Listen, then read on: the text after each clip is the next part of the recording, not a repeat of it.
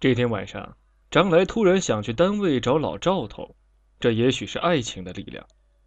他走进评剧团大院，发现整个楼都黑着，只有收发室点着灯。他走进了门房，老赵头坐在吱吱呀呀的椅子上听收音机，那是一只巴掌大的收音机，很破旧。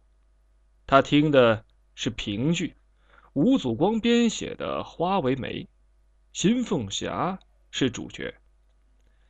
新凤霞的杂音很大，也许是信号或者是磁带出了问题。封闭的房间里有一股炖白菜和咸芥菜的味道。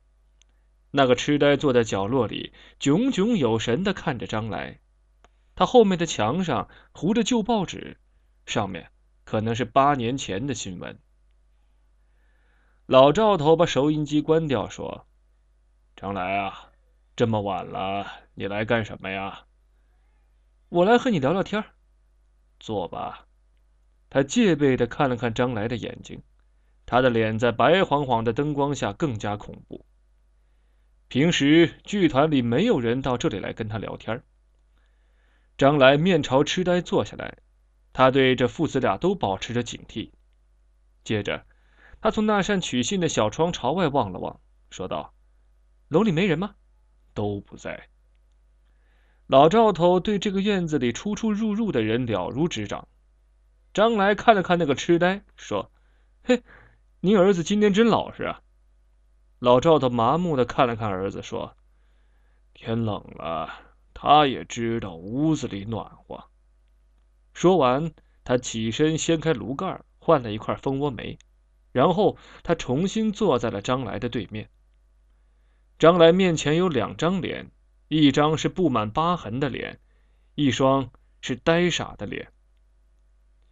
他有些不自在，递给老赵头一根烟，老赵头又拒绝了。他不烟不酒，可能是年轻时代为了保护嗓子养成的习惯。这么多年来也没听说过他嫖过女人。张来觉得他活得很顽强。唉，老赵头啊，张来一口接一口的抽烟，压制内心的慌乱。最近我一直想一个问题。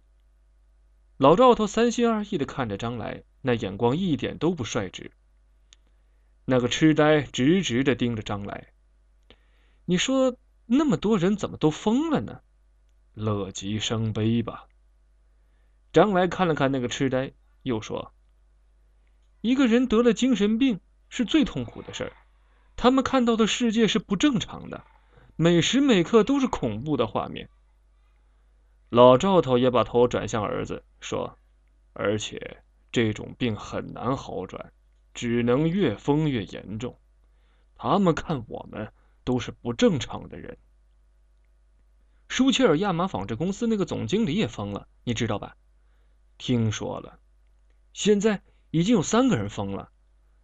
老赵他冷笑了一下，又收敛住了。其实。一共多少疯子，谁都不知道。你，你什么意思？看起来大家都是正常人，实际上有很多人是精神病。张来打了个寒战。我觉得这这这件事不不是偶然。张来一边说一边观察老赵头的神色，他似乎无动于衷。至少都跟一个人有关系。张来又说：“谁？”老赵头的眼光射向张来。张来想了想，说：“卷小。”这两个字不知触到了老赵头哪根神经上。张来明显感到他抖了一下。那个痴呆的眼里也突然射出了古怪的亮光。